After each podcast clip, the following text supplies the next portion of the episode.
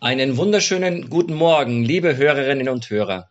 Ich begrüße Sie ganz herzlich zum Morgenimpuls.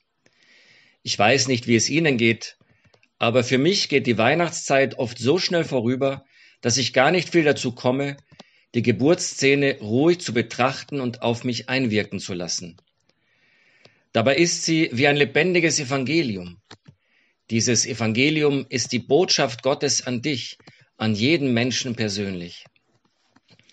Deshalb wollte ich Ihnen die Gelegenheit bieten, auch heute noch einige der kostbaren Gnaden zu erschließen, die Gott Ihnen durch die Geburt seines Sohnes schenken möchte. Ein Mann, der sich auf den Heilungsdienst spezialisiert hat, ein katholischer Familientherapeut namens Dr. Bob Schucht, bekannt durch sein Buch Sei geheilt, erzählt folgende erstaunliche Begebenheit. Da sind Nonnen, die sich um psychisch schwer kranke Menschen kümmern. Einige haben eine bipolare Störung, andere sind depressiv, wieder andere haben eine andere Krankheit. Diagnose der Ärzte unheilbar krank. Die Ordensfrauen haben nun diese kranken Leute in ein kontemplatives Gebet geführt. Sie haben ihnen gesagt, stellt euch die Geburtsszene vor. Maria, Josef und das Jesuskind in der Krippe. Versucht zu sehen, wie Maria das Jesuskind anschaut und zuweilen in ihren Armen hält, wie sie Jesus anlächelt, wie Josef voller Freude bei Maria und Jesus steht. Die Nonnen haben den kranken Menschen gesagt, versucht wenigstens ein bisschen die Liebe zu spüren, mit der Maria und Josef das Jesuskind lieb haben. Versucht nun euch vorzustellen, ihr selber seid in dieser Geburtsszene mit dabei. Und dann wendet euch an Jesus und sprecht mit ihm. Bittet ihn, Jesus, bitte lass mich mit dir eins werden.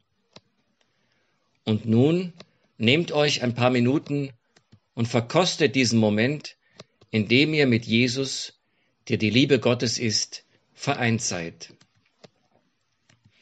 Was dann geschehen ist, überrascht und stiftet Glauben. Die psychisch kranken Menschen, die gerade so gebetet hatten, haben enorme Heilung erfahren. Klingt unglaublich, oder? Die Erinnerung an diese scheinbar so einfache Szene dort in dem Stall, wo Ochs und Esel stehen, diese lebendige Vergegenwärtigung trägt tatsächlich zur Heilung von scheinbar unheilbar kranken Menschen bei. Liebe Schwestern und Brüder, wenn ich solche Berichte höre, dann denke ich mir, oh Gott, wie sehr bin ich in Gefahr, die Weihnachtszeit eher theoretisch und oberflächlich zu erleben. Vielleicht erwarte ich gar nicht, dass du heute noch an mir und meine Mitmenschen handelst. Wenn wir nur mehr Glauben hätten. Diese Art zu beten, wie es die kranken Menschen auf Einladung der Ordensschwestern getan haben, basiert auf einer großen theologischen Wahrheit. Der Katechismus beschreibt sie folgendermaßen in der Nummer 521. Zitat Der Sohn Gottes hat sich in seiner Menschwerdung gewissermaßen mit jedem Menschen vereinigt. Wir sollen mit ihm eines Wesens werden. Und alles, was Christus gelebt hat, lässt er in uns leben und er lebt es in uns. Nun, das ist sehr tief.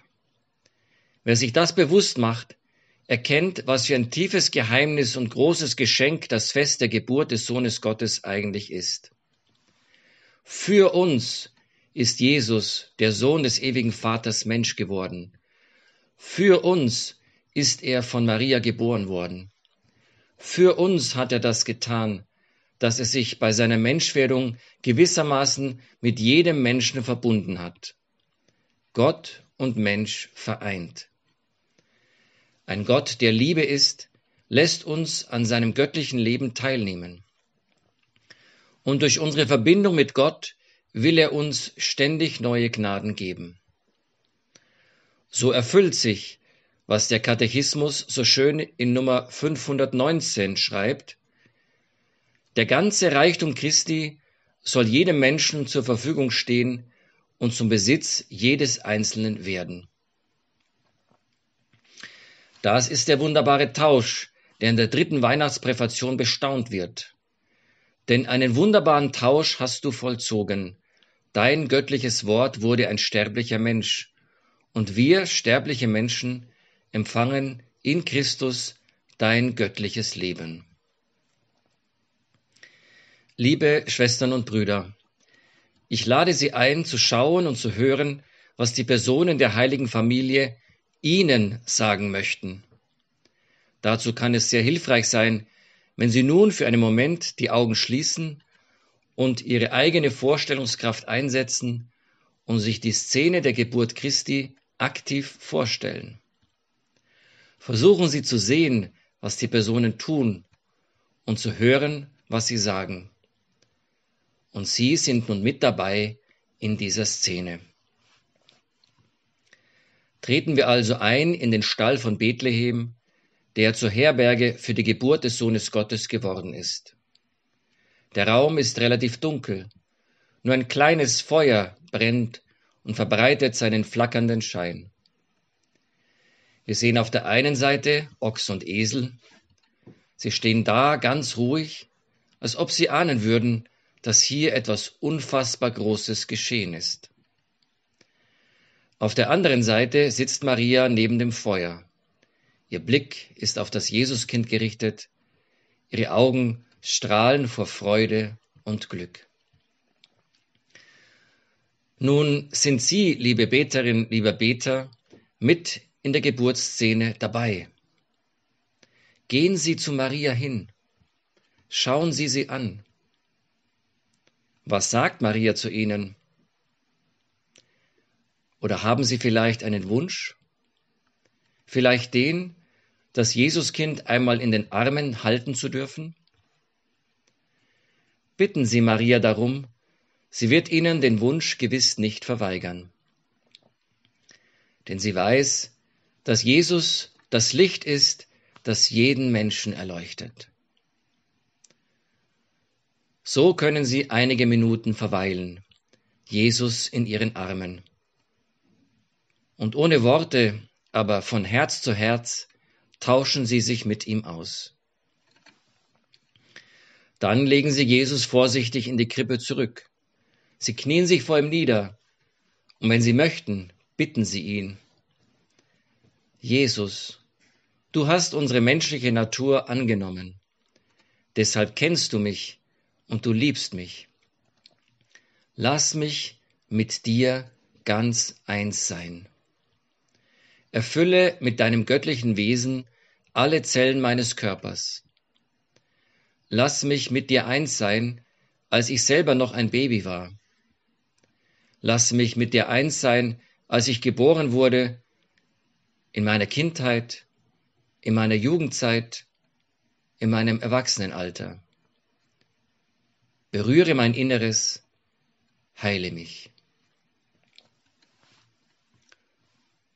So können Sie nun einige Minuten verweilen und sich gewissermaßen mit der Liebe Gottes vollsaugen. Zur Vertiefung solcher Glaubenserfahrungen finden Sie in der Nummer 518 des Katechismus die großartige Aussage des heiligen Irenäus. Deshalb durchlief Christus auch jede Altersstufe, um für alle die Gemeinschaft mit Gott wiederherzustellen. Und der heilige Johannes Eudes ruft uns in der Nummer 521 dazu auf, oft auf diese Weise zu beten. Wir müssen die Zustände und Mysterien Jesu in uns weiter und zu Ende führen und ihn oft bitten, er soll sie in uns und in seiner ganzen Kirche vollenden und vollbringen. Dazu segne sie für den heutigen Tag und in dieser Woche der allmächtige Gott, der Vater und der Sohn und der Heilige Geist. Amen.